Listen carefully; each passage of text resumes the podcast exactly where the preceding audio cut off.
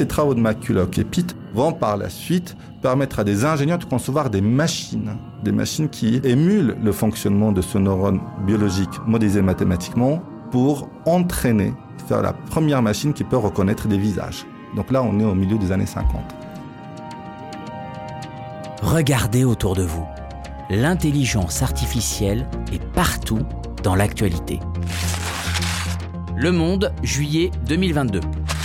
Quand la fiction dessine l'avenir de l'intelligence artificielle de Frankenstein à Terminator. Courrier international, article de El País, été 2022. Les illustrateurs bientôt dégommés par les intelligences artificielles. Le Monde, août 2022. Banque. L'intelligence artificielle offre des capacités de traitement d'un grand volume de données qui permettent de mieux pointer les transactions frauduleuses. CultureGeek.fr, septembre 2022. L'IA DeepMind apprend à jouer au football. Est-ce plus difficile que le Go? Septembre 2022. Libération.fr. Grâce à l'intelligence artificielle, le fisc traque les piscines non déclarées et récolte 10 millions d'euros. Cette avalanche d'infos me fascine totalement, mais ça me donne aussi le vertige.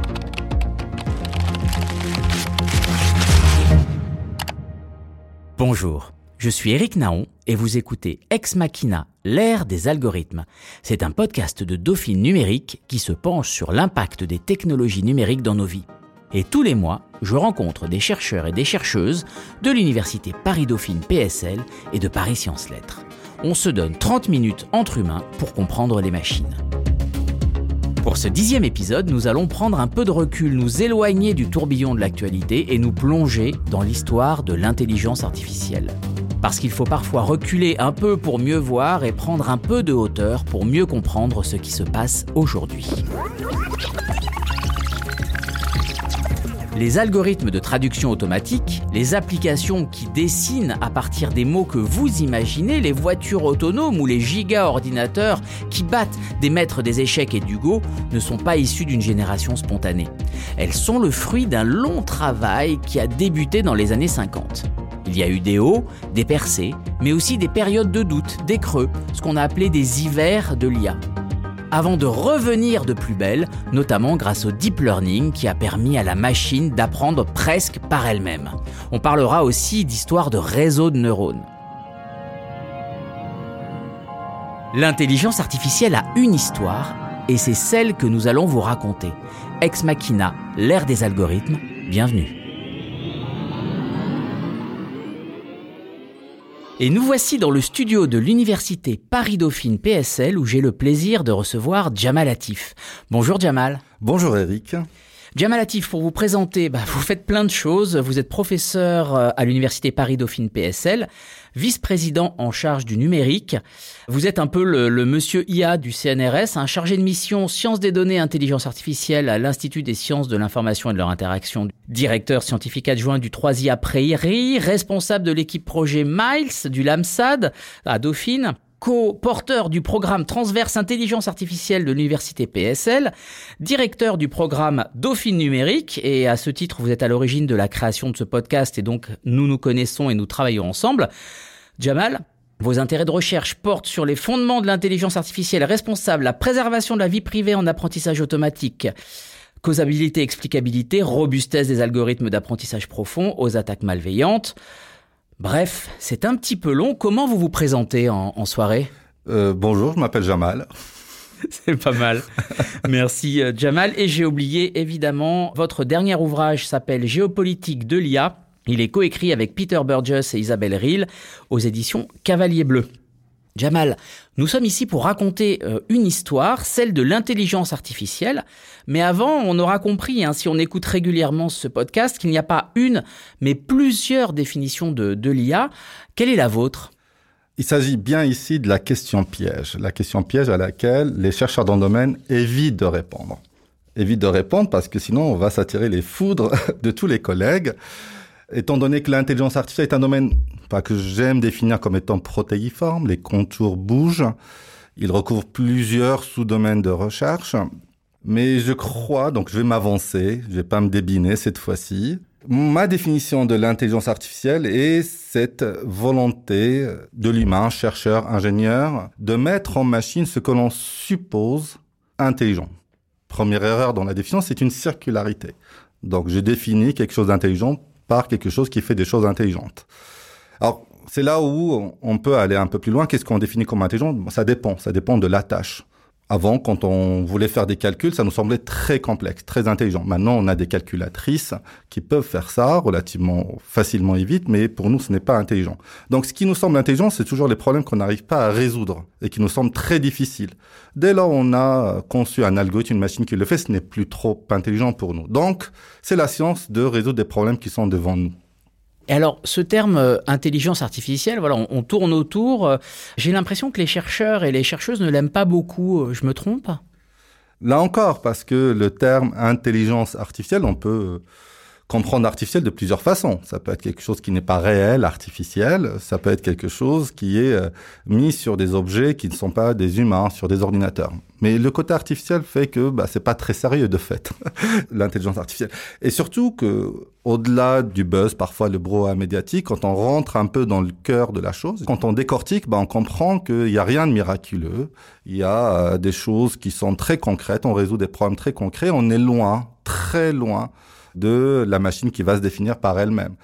Donc le terme intelligence artificielle, c'est un terme un peu grand public.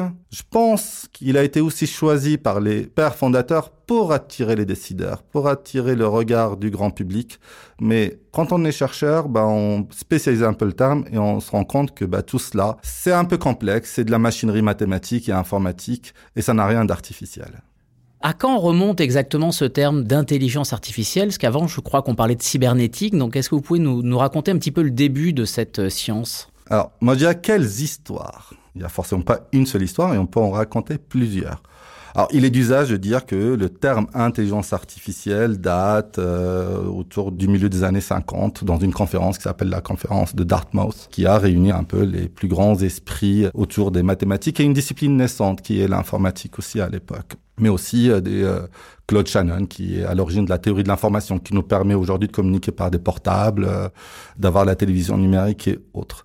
Donc, bon, il est usage de dire que bah, le terme a été proposé pendant cette conférence, mais je pense que le terme existait déjà un peu avant, existait une dizaine d'années avant avec les travaux d'Alan Turing, qui commence à être connu maintenant après un film qui lui a été consacré il n'y a pas très longtemps, The Imitation Game, qui raconte l'histoire de ce génie absolu du XXe siècle qui a permis euh, de casser des codes allemands euh, et qui avait, euh, dans un fameux article, posé la question de l'intelligence en machine. En anglais, l'article s'appelle Computing Machinery and Intelligence. Et donc, c'est pour la première fois que ces idées qui existent déjà, hein, qui existent, qui est concomitante avec l'histoire de l'informatique depuis les travaux de Ada Lovelace, Babbage, sur le modèle euh, de l'ordinateur que l'on connaît plus ou moins aujourd'hui, bah, il y avait cette idée de mettre en machine des capacités de raisonnement. Par contre, dans ce travail, on a pour la première fois cette question, question euh, qui sort de l'ordinaire. Est-ce que l'on peut doter des machines d'intelligence et comment définir la notion d'intelligence de façon formelle bah Forcément, on la définit de façon très simpliste, loin de l'intelligence humaine, parce que euh, même aujourd'hui, les neurosciences ont avancé sur la définition de l'intelligence, mais pas complètement. Pas complètement, parce qu'on a différents types d'intelligence. Mais il y avait cette idée de définir la rationalité. Donc ça, il faut garder ça en tête. Quelle est la rationalité d'un algorithme ou d'un raisonnement?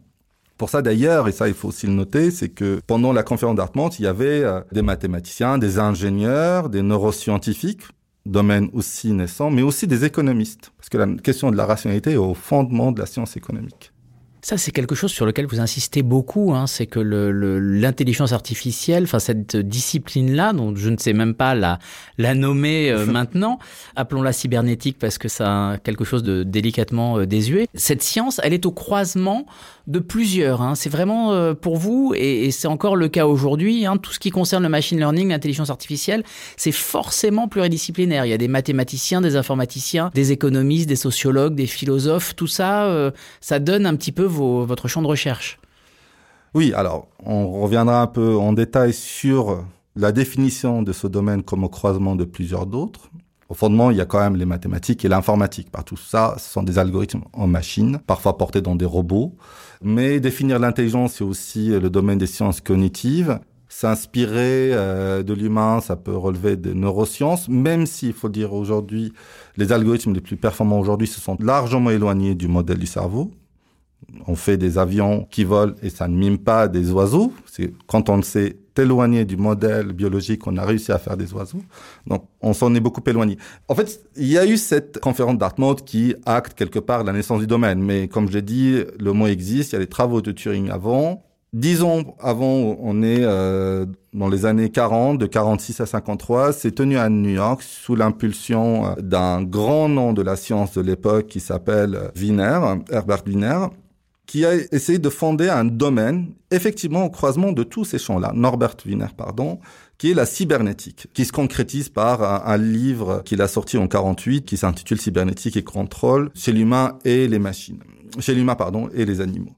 Et donc Wiener a réuni euh, plusieurs chercheurs, euh, des grands noms de la science, lors de ces conférences pour définir la cybernétique et on est sorti cette idée du contrôle et de la boucle rétroaction. Et donc ces travaux-là, c'est ce qu'on peut alors, en faisant un, un en avant, c'est ce qu'on trouve dans les robots, par exemple, de Boston Dynamics, d'accord? Donc, c'est ce qu'il y a derrière.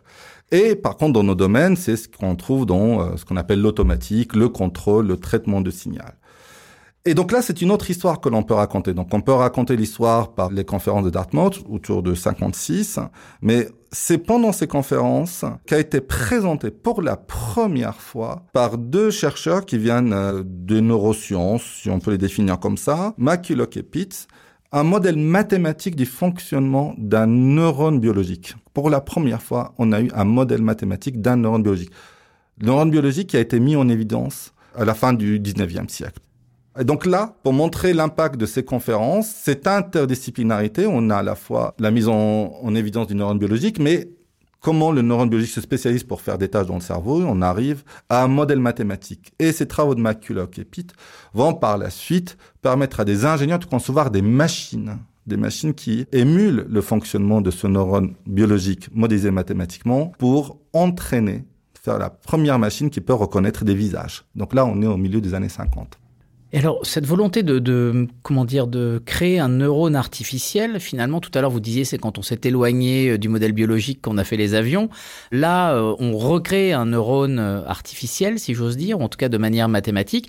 Qu'est-ce que ça a apporté à la science de l'intelligence artificielle de l'IA Aujourd'hui, quand vous faites une recherche d'image, quand vous utilisez votre traducteur automatique préféré, bah, ce sont des modèles qui sont basés sur ce neurone artificiel qui est devenu une sorte de brique de base dans des modèles plus complexes. Est-ce qu'on parle de réseau de neurones, c'est ça? Exactement. Ce sont ces petits neurones artificiels qu'on va mettre en communication au réseau avec plusieurs euh, neurones et qu'on va mettre en couche. Et on arrive parfois, mais même on l'a dépassé, à 176 milliards de neurones artificiels, enfin de paramètres de ces neurones ça nous permet de construire des grands modèles et donc du coup on va parler de réseaux de neurones, mais surtout de réseaux de neurones profonds qui permettent aujourd'hui de reconnaître des visages euh, qui ont été alors sur des modèles un peu différents à l'origine des travaux autour du Go. Pour la première fois, on a un algorithme qui gagne face à un maître du Go basé sur ces réseaux de neurones profonds en traduction automatique et euh, récemment dans le dépliement, repliement moléculaire. Euh. Donc aujourd'hui, dès qu'on parle d'intelligence artificielle, donc là on précise un peu le domaine, souvent, souvent on parle de réseaux de neurones profonds. Est-ce que l'histoire de l'intelligence artificielle a été euh, linéaire? Évidemment non. Évidemment, non. Alors là, on n'a parlé qu'une partie de l'intelligence artificielle. Bon, par contre, il y avait cette idée de mettre en machine des capacités de résoudre des problèmes complexes qu'on en suppose intelligents. Donc, à la fois doter la machine de raisonnement, des raisonnements de haut niveau. Donc là, on a parlé euh, du connexionnisme qui est dans ce domaine qu'on appelle l'apprentissage automatique. On n'en a pas parlé jusqu'à présent. Donc, un sous-domaine de l'intelligence artificielle est l'apprentissage automatique qui euh, se définit comme euh, la construction d'algorithmes qui, à partir d'observations de grandes masses de données, font émerger une règle, une règle de décision. Donc si je présente à la machine plusieurs euh, images de chats et plusieurs images de chiens, je lui demande, si je lui donne une nouvelle image, de savoir si c'est un chat ou un chien. Donc elle a besoin de beaucoup, beaucoup, beaucoup d'exemples et beaucoup, beaucoup, beaucoup de puissance de calcul c'est une science quelque part de l'induction. C'est à partir de l'observation, on va induire une règle générale qui s'applique sur ce que je n'ai pas vu. À partir de l'historique, je prédis. Je peux prédire le futur, mais je peux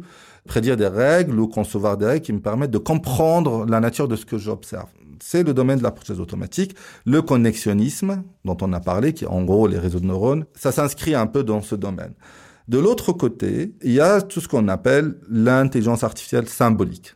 Alors là, c'est comment on va écrire à la fois une connaissance experte des axiomes, des règles, des vérités qu'on suppose vraies, et à partir de celles-ci, on va concevoir des moteurs d'inférence, des algorithmes qui nous permettent, à partir de ces prémices, de construire de nouvelles règles. Ça peut être par déduction, on est, on est capable. Mais il y a d'autres modalités de raisonnement. L'idée, c'est d'écrire des symboles en machine et des moteurs d'inférence. Ça, ça portait beaucoup d'espoir parce que dès les années 50, avec ce paradigme-là, on était capable de redémontrer des théorèmes qui existaient dans un livre connu de logique, écrit par Whitehead et Russell, qui s'appelle Principia Mathematica. Et on avait un algorithme qui s'appelle The Logician Theorist, si je ne me trompe pas. Vous imaginez, on est pendant les années 50, et donc là, c'est l'intelligence supérieure, arriver à démontrer un théorème euh, complexe de logique et parfois avec des démonstrations plus rapides que ce qui était dans le livre. Et donc là, ça suscite beaucoup d'enthousiasme. Donc ces résultats concomitants avec la mise en évidence et l'implémentation du premier algorithme à base de neurones artificiels, le perceptron, on était déjà capable de présenter à une machine, une grosse machine, des photos et pouvait dire, bah, c'est euh, homme ou femme, on avait une lumière euh, verte. Imagine, à l'époque, ça ouvrait des perspectives qui étaient jusque-là inimaginables. On touche à l'œuvre de Dieu, quelque part.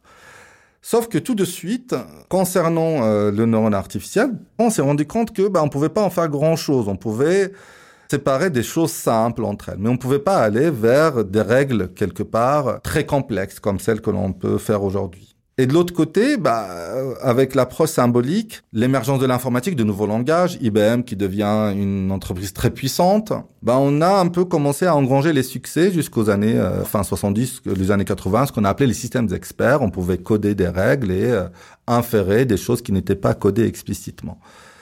Alors on avait le premier hiver du connexionnisme quand Simon et Papert ils ont mis en évidence les limites du modèle à base d'un seul neurone qui dit euh, des intérêts, bah, absence de financement. C'est ça qu'on appelle l'hiver, c'est-à-dire que là, il n'y a plus de financement et on se met un peu en sommeil. Exactement. Et en fait, c'est surtout que les financements venaient principalement à l'époque des agences de défense américaines avec une première application qui est la traduction automatique. Vous imaginez que si aujourd'hui ils avaient DeepL à l'époque, pour des opérations au champ de bataille principalement. Donc euh, malheureusement, euh, souvent euh, les découvertes scientifiques sont liées à des enjeux militaires.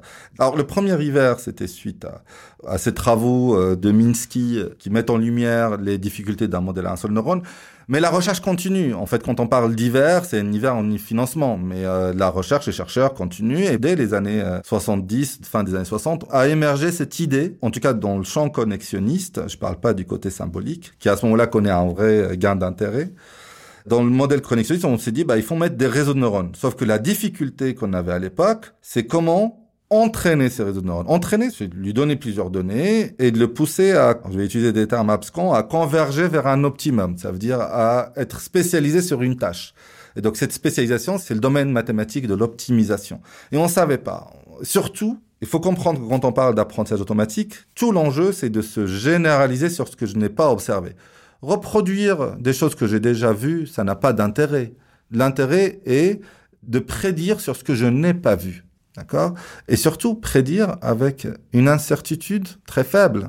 Et donc, quelque part, ces modèles, ils étaient très efficaces sur les données d'historique qu'on leur a données, mais n'avaient pas de capacité à écrire des règles générales, à se généraliser. Par contre, on avait des modèles mathématiques dès 72, confirmés en 86, et donc avec quelqu'un dont il faut retenir le nom, Jeff Hinton, qui est à l'origine à chaque fois du renouveau de l'intérêt pour le domaine, parce qu'en 86, ils ont repris un premier article qui permet d'entraîner ces réseaux de neurones. Et dès 2006 et surtout en 2012, il est euh, co-auteur et directeur de ce travail qui euh, fait vraiment renaître le modèle connexionniste de ses cendres. Ça, c'est ce qui concerne le connexionnisme. Sur la partie symbolique, l'hiver commence fin des années 80, début des années 90. Et euh, même si on a eu un réveil avec le web, ce qu'on appelle le web sémantique, pour l'instant, c'est pas l'IA dont on parle aujourd'hui. Est-ce que le fameux Deep Blue euh, qui a battu euh, le célèbre joueur d'échecs Gary Kasparov en 1996 en 19 coups, est-ce que ça a été une avancée décisive ou bien juste une avancée médiatique? Deep Blue, c'est typiquement intéressant. C'est typiquement intéressant parce qu'aujourd'hui, on va dire que c'est pas de l'intelligence quelque part, on avait un algorithme déterminé, une machine dédiée, un ordinateur dédié qui euh, permettait de jouer aux jeux d'échecs, et on avait un algorithme qui s'adaptait pas, en fait. C'est un algorithme qui faisait une recherche, une exploration à partir de la position du jeu. Donc, typiquement, c'est, on pourrait dire que ce n'est pas de l'intelligence, mais euh, de fait, ça a permis de gagner sur un jeu intelligent. Ça remet en perspective le début de notre discussion. Je pense que l'idée de l'intelligence, c'est quelque chose qui s'adapte, qui s'adapte avec l'expérience. D'accord? Quand on parle de l'apprentissage automatique, c'est un algorithme qui va améliorer ses performances pour une tâche donnée avec des données nouvelles ou de l'observation nouvelle. En fait, Deep Blue bah, avait une stratégie précodée. Il n'adaptait pas à sa stratégie. Il ne s'adaptait pas à la nature du joueur. Mais quand même, on a démontré la supériorité de la machine sur l'humain. Juste par ses capacités de calcul, par ses capacités de mémoire. C'est ce qu'il faut retenir de l'expérience Deep Blue. Par contre, quand il va s'agir du jeu de Go, j'imagine, c'est la question qui... Euh, bah, vous, lisez dans mes pensées, Jamal. Je ferai les questions et les réponses, non. S'agissant d'AlphaGo ou d'AlphaZero, ce sont les algorithmes conçus par DeepMind pour jouer au jeu de Go. Là, on peut se dire que l'algorithme, on n'a pas codé la stratégie, mais en analysant des corpus de jeux, alors j'ai pas le chiffre exact, mais ça peut se compter en, en millions de corpus de jeux, bah, on a associé à chaque situation de jeu la stratégie qui pourrait être gagnante. Et donc, c'est une combinaison de recherche Monte Carlo arborescente, qui rentre dans le paradigme de l'apprentissage par renforcement, et de l'apprentissage profond, c'est-à-dire les réseaux de neurones profonds. Donc c'est cette combinaison qui a permis à AlphaGo de gagner face à un des meilleurs joueurs euh, au Go. Et en fait, ça se base à la fois sur les avancées en vision par ordinateur, parce que l'idée était de dire bah, chaque situation de jeu, c'est une image, et en face de chaque image, bah, j'ai l'issue de la partie, vu que j'ai l'historique. Et donc, en construisant un modèle qui prédit à partir d'une image l'issue du jeu, donc on a permis, dans un, algorithme plus complexe, où il y a cette idée d'arborescence Monte Carlo, de construire cet algorithme. Mais le plus intéressant, c'est AlphaZero après, c'est un algorithme alors, qui a permis, juste en jouant avec lui-même, de partir de peu de connaissances, de peu de bases, en s'entraînant lui-même, de se construire une stratégie et de devenir performant face aux meilleurs joueurs du Go. Donc ça, c'était vraiment, alors il faut l'avoir en tête. On n'attendait pas ce résultat dans le domaine. On n'attendait pas ce résultat parce que, en termes calculatoires, le jeu de Go est euh, centaines de milliers de fois, excusez s'il y a une exagération, euh, complexe que le jeu d'échecs. Le nombre de possibilités est beaucoup plus grand, exponentiellement plus grand. C'est l'entreprise DeepMind qui a été rachetée par la suite par Google. Et en fait, quand on analyse euh, les raisons de ce succès, en fait, ça se base sur le succès des réseaux de neurones sur des images qui eux-mêmes se fondent sur finalement trois grandes euh, raisons ou causes notre monde est désormais mis en données. C'est qu'on a un ensemble de données démentielles depuis euh, fin des années 90, euh, début des années 2000, avec l'avènement des grandes plateformes numériques. On a de plus en plus de données sur le net, des images, du son, euh, principalement des images. Un autre facteur qui est très important, c'est le calcul, c'est l'effondrement du coût du calcul. Et surtout, grâce aux gamers, on les remerciera jamais assez dans le domaine, c'est l'avènement des processeurs graphiques. Donc ces processeurs graphiques que votre enfant réclame dans sa station pour faire des jeux vidéo, bah, permettent d'accélérer les calculs en intelligence artificielle, en machine learning, et en particulier pour les réseaux de neurones et les réseaux de neurones profonds. Donc, données massives, après, il faut les étiqueter. Ça pose d'autres questions, mais vous aviez invité ici euh, des collègues qui travaillent sur les travailleurs du clic. Finalement, c'est l'humain qui va travailler pour annoter ces données.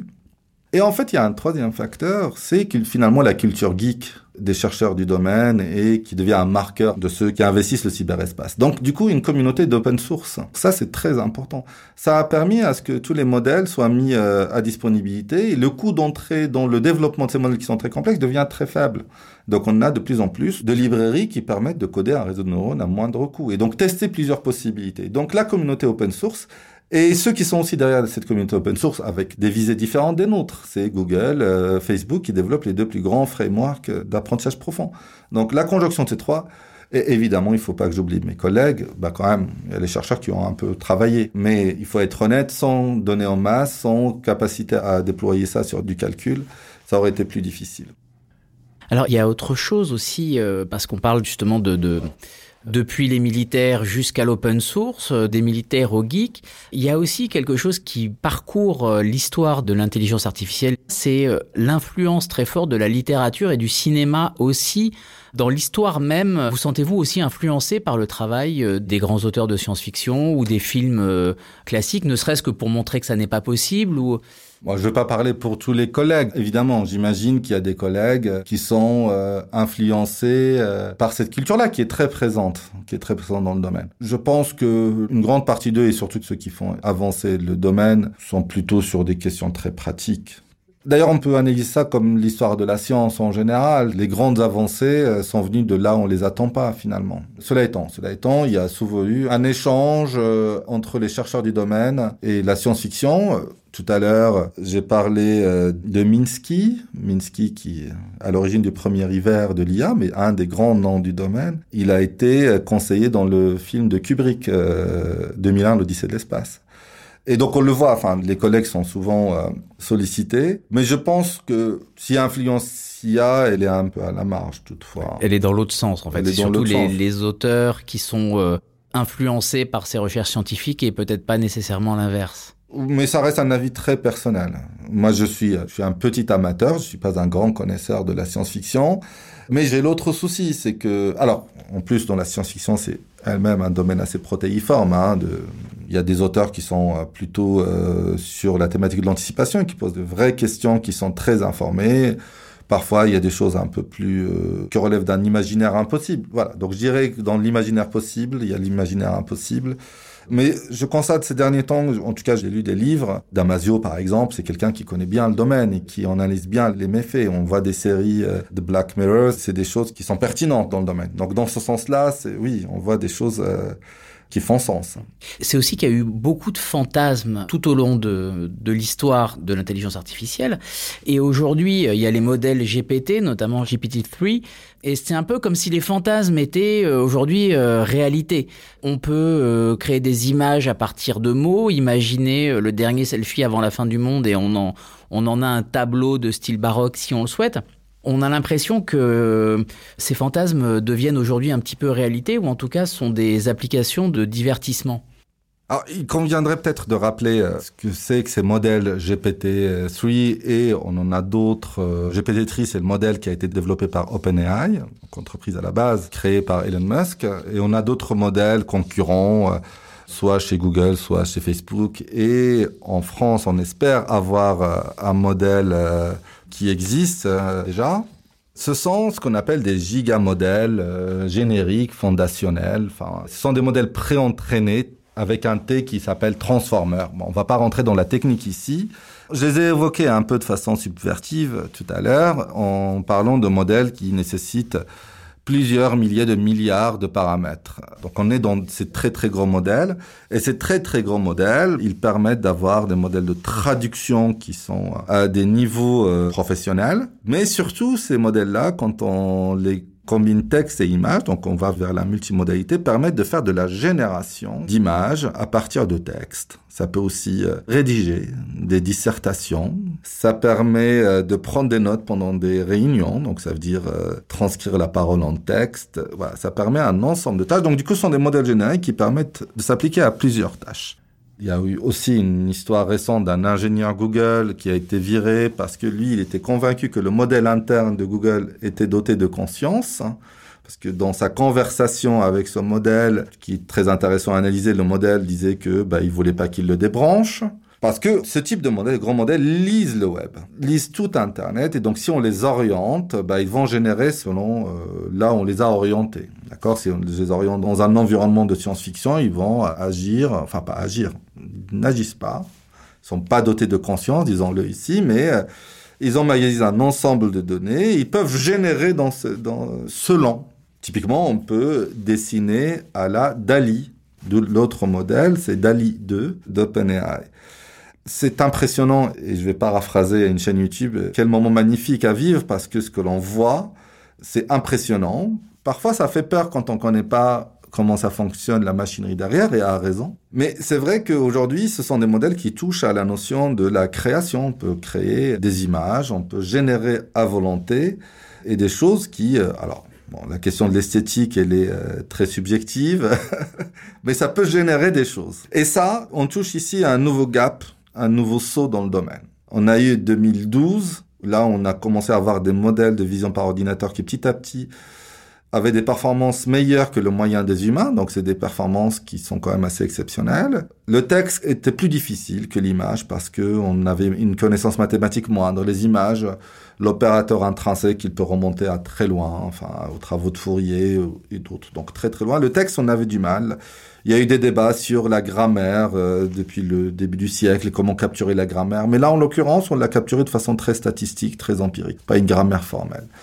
Et là, la combinaison du texte et de l'image et cette capacité à générer à la volée des images par du texte, c'est quelque chose qui est juste impressionnant. Par contre, ça pose plein, plein, plein, plein de sujets. Ça pose des sujets qui intéressent les journalistes, évidemment sur la propriété intellectuelle, sur la génération de deepfake ou des fake news, mais aussi des enjeux écologiques, parce qu'aujourd'hui, entraîner ces modèles, euh, ça coûte très très cher énergétiquement, sur le nombre de données que ça nécessite. Euh, en tout cas, c'est pas soutenable dans temps. Mais c'est très très intéressant. Alors, on serait tenté de se dire euh, tout ça pour ça, hein, justement, un coût écologique effroyable juste pour que je puisse euh, euh, générer des photos de zombies sur mon smartphone. Heureusement, il n'y a pas que ça. Il y a aussi l'obtention d'un crédit, des réseaux sociaux ou des moteurs de recherche très puissants. Mais vous m'avez aussi dit que l'IA fait avancer la science et permet de notamment de découvrir des nouvelles molécules de médicaments. Comment est-ce possible? A le potentiel de découvrir de nouvelles molécules et en particulier sur des cibles thérapeutiques, c'est-à-dire des molécules à intérêt médical. Oui, en fait, L'IA, on en parle beaucoup parce que euh, on voit ça dans tous les médias. C'est au fondement du modèle économique des géants du web. Enfin, Google, euh, aujourd'hui, euh, ce sont des algorithmes de machine learning en particulier, ces grands modèles qui sont derrière. L'algorithme qui vous classe vos résultats, qui traite tous ces données textuelles, de vision, d'image, pour pouvoir vous donner une information la plus personnelle possible, pour vous fidéliser, parce que Google vous donne la recherche la plus pertinente.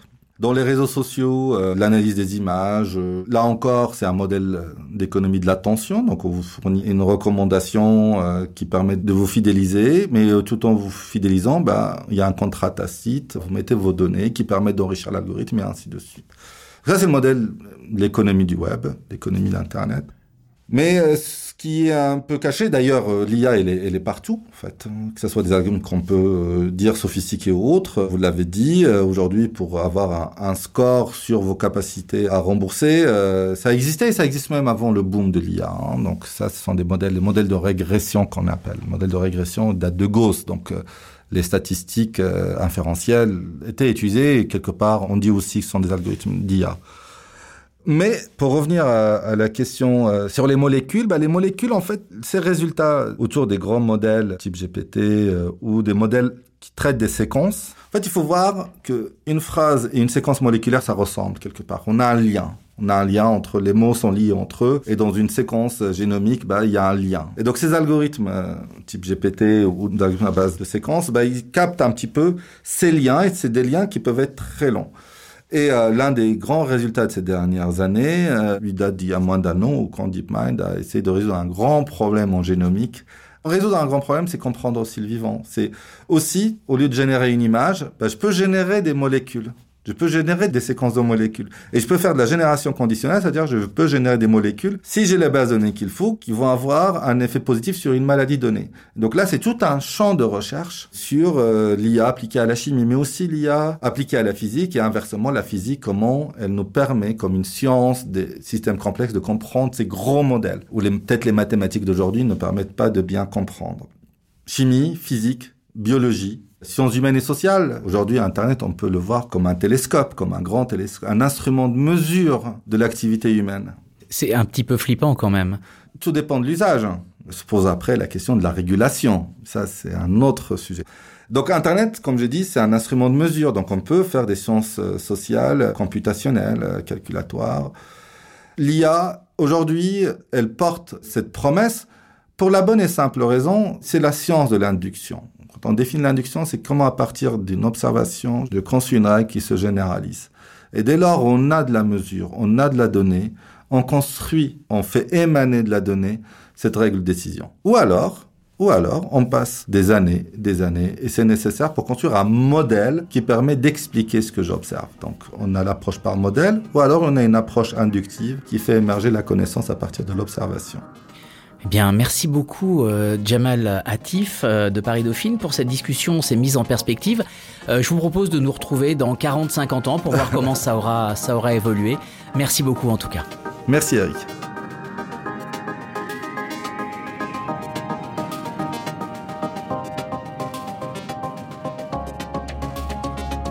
C'était Ex Machina, l'ère des algorithmes, un podcast présenté par Dauphine Numérique. Dauphine Numérique, c'est un projet de recherche de l'université Paris-Dauphine PSL qui vise à comprendre l'IA et ce que son arrivée dans notre quotidien implique pour nous, les petits humains. Merci à l'équipe qui permet la réalisation mensuelle de ce podcast, à commencer par Stéphanie Sanlis, chef de projet, Merci à Félix Vaton, l'humain derrière la vitre du studio, présent à la réalisation, au montage et au mixage. La musique originale du podcast est une création d'Aurélien Tom. Dans le prochain épisode d'Ex Machina, nous aborderons une question épineuse, celle des biais. Votre cerveau, et le mien aussi, hein, on ne va pas se mentir, est biaisé par tout un tas de choses. Alors évidemment, on peut imaginer que le cerveau des personnes qui conçoivent des algorithmes est biaisé comme le nôtre. On pourrait imaginer, comme on l'a vu avec le sociologue Thierry Kirat la saison passée, qu'un algorithme judiciaire ou bancaire soit plus sympa avec des mâles blancs de plus de 50 ans. Comme ça, sans faire exprès, un peu plus sévère avec des personnes issues de minorités. Ça pourrait arriver, n'est-ce pas? L'IA sera-t-elle un jour inclusive et non discriminante? Les algorithmes seront-ils libres de nos biais et de nos recommandations? Nous essaierons, comme d'habitude, d'avoir des éléments de réponse. En attendant, pensez à connecter avec des êtres humains et à bientôt dans un mois.